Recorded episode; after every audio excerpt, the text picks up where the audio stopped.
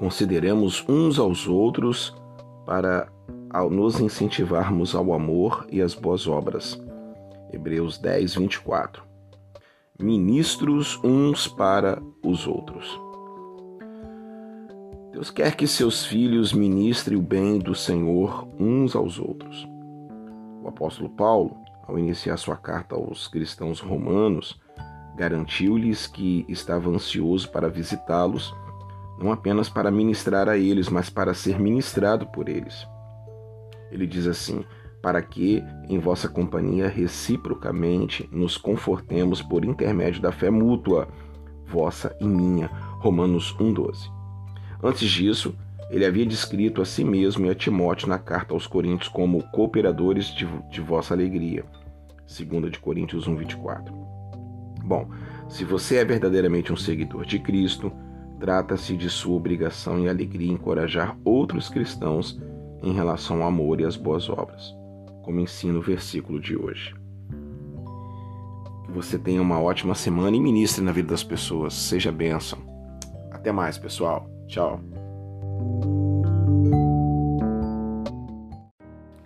Vocês planejaram mal contra mim, mas, o, mas Deus o tornou em bem.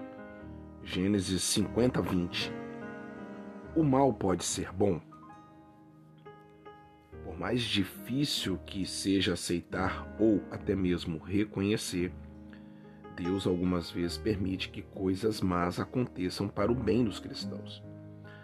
A maioria das coisas que fazemos ou que acontecem conosco são más ou, na melhor das hipóteses, sem valor. No entanto, o Senhor, em seu infinito poder e sabedoria, pode transformar e transforma o pior dessas coisas em bem supremo para nós. O famoso relato de Daniel na cova dos leões ilustra como o mal pode ser transformado em bem. Quando Daniel não substituiu a adoração ao verdadeiro Deus pela adoração ao rei Dario, o rei ordenou que ele fosse jogado na cova dos leões. Quando os leões não lhe causaram dano, Daniel declarou a Dario: Ó rei, vive para sempre. O meu Deus enviou seu anjo que fechou a boca dos leões.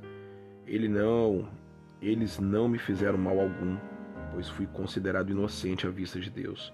E também contra ti não cometi mal algum, ó rei. Daniel 6, do 21 e 22. O testemunho de Daniel, de como Deus pode usar o mal para o bem, foi tão grande que o rei alegremente libertou Daniel e louvou o Senhor. Começamos mais uma semana. Que Deus te abençoe muito, abençoe você e sua casa. E Romanos 8, 28. Deus te abençoe. Tchau.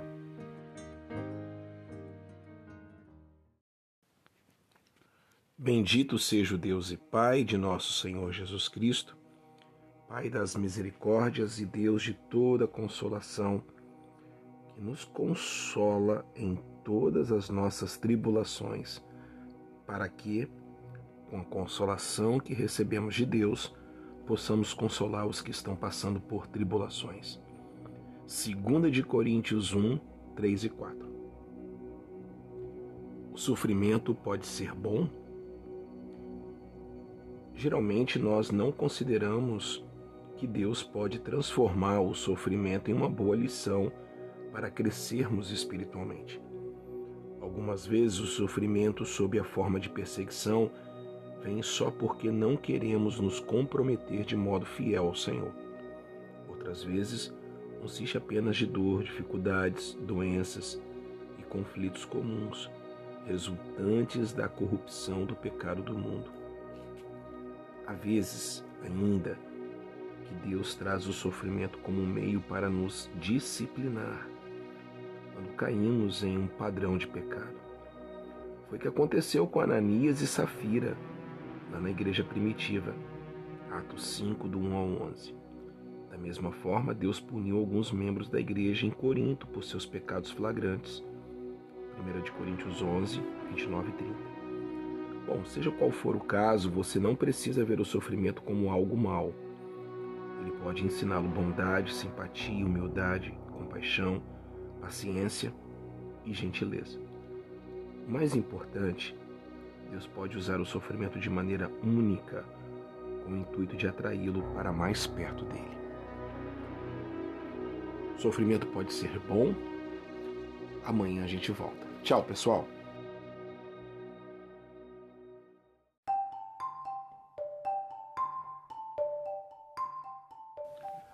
O mais importante é este: ame o Senhor, o seu Deus, de todo o seu coração, de toda a sua alma, de todo o seu entendimento, de todas as suas forças. Marcos 12, 30. Amor a Deus. Hoje é dia 13 de setembro. Eu quero falar que, além das palavras de Jesus no versículo de hoje, outros livros do Novo Testamento deixam claro que o cristão deve amar a Deus.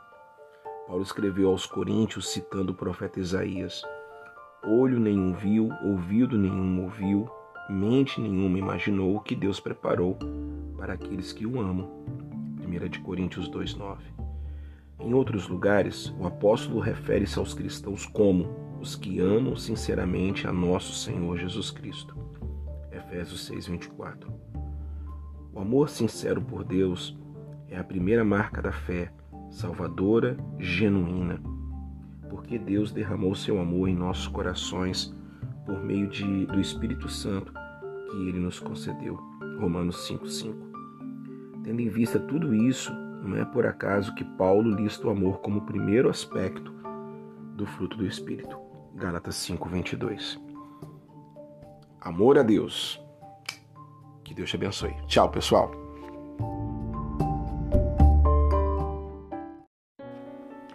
Esta é minha oração. Que o amor de vocês aumente a cada vez mais. Filipenses 1:9. Características do amor de Deus. Ô, gente boa, o genuíno amor por Deus tem muitas facetas. Aqui vai uma lista das mais importantes. Primeiro, ele anseia por comunhão pessoal com Deus. Salmos 42, 1, 2 Salmos 73, 25. 2. Confia no poder de Deus para proteger os seus. Os seus. Salmos 31, 23. Terceiro. É caracterizado pela paz que somente Deus pode conceder. Salmo 119, 165, João 14, 27. Quarto. Ele é sensível à vontade e honra de Deus. Salmo 69, 9. Quinto, ele ama as pessoas que Deus ama. 1 de João 4, 7, 8, 20 e o 21.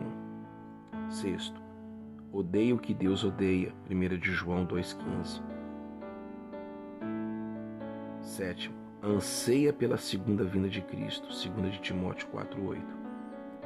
E por fim, o mais importante, ele é marcado pela obediência a Deus. João 14, 21 e 1 de João 5, 1 e 2. Nós somos capazes de amar a Deus e manifestar essas facetas porque somente porque Ele nos amou primeiro. 1 de João 4, 7, 10 e 19. A pergunta que eu quero fazer para você: Você ama a Deus? Até amanhã.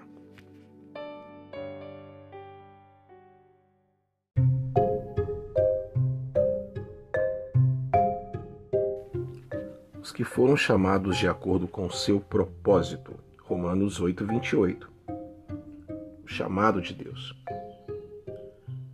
As epístolas do Novo Testamento usam os termos chamados e chamar em referência à obra regeneradora e soberana de Deus no coração do cristão, que o conduz em uma nova vida em Cristo. Todos aqueles chamados por Deus são escolhidos e redimidos por Ele e no fim glorificados. Deus os predestinou para serem seus filhos e conformes à imagem de seu filho. Embora a fé humana seja essencial para estarmos entre os chamados, ainda mais essencial é Deus iniciar nosso chamado para a salvação. A escolha dele não somente precede a escolha do homem, mas torna possível e eficaz. Ninguém pode vir a mim Cristo, a não ser que isto lhe seja dado pelo Pai. João 6, 65. Primeiro, o chamado de Deus aos remidos foi feito de uma única vez e definitivamente. Contudo, depois ele continuou até o cristão ser, ao fim, glorificado. Isso deve nos emocionar e motivar a copiar a resolução de Paulo. Prossigo para o alvo, a fim de ganhar o prêmio do chamado celestial de Deus em Cristo Jesus. Filipenses 3,14 O chamado de Deus.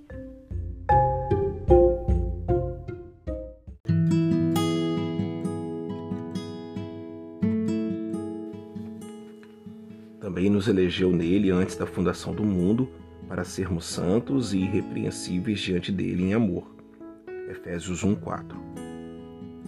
Propósito divino de Deus. Enquanto os israelitas ainda peregrinavam no deserto do Sinai, Moisés lhes, lhes disse: O Senhor não se afeiçoou a você nem os escolheu por serem mais numerosos do que os outros povos pois vocês eram o menor de todos os povos.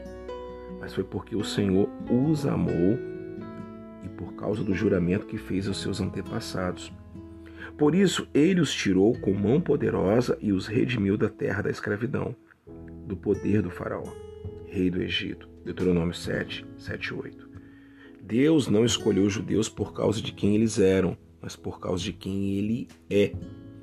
O mesmo é verdade sobre a escolha de Deus faz pelos cristãos. Essa opção é feita unicamente com base em sua vontade, seu propósito e amor divino. Não há nada que você faça para conquistar ou obter a salvação. É tudo com Deus. Então seja grato por Ele o haver escolhido antes da fundação do mundo. Shalom, Alek Ren, Shabbat Shalom. Tchau, pessoal.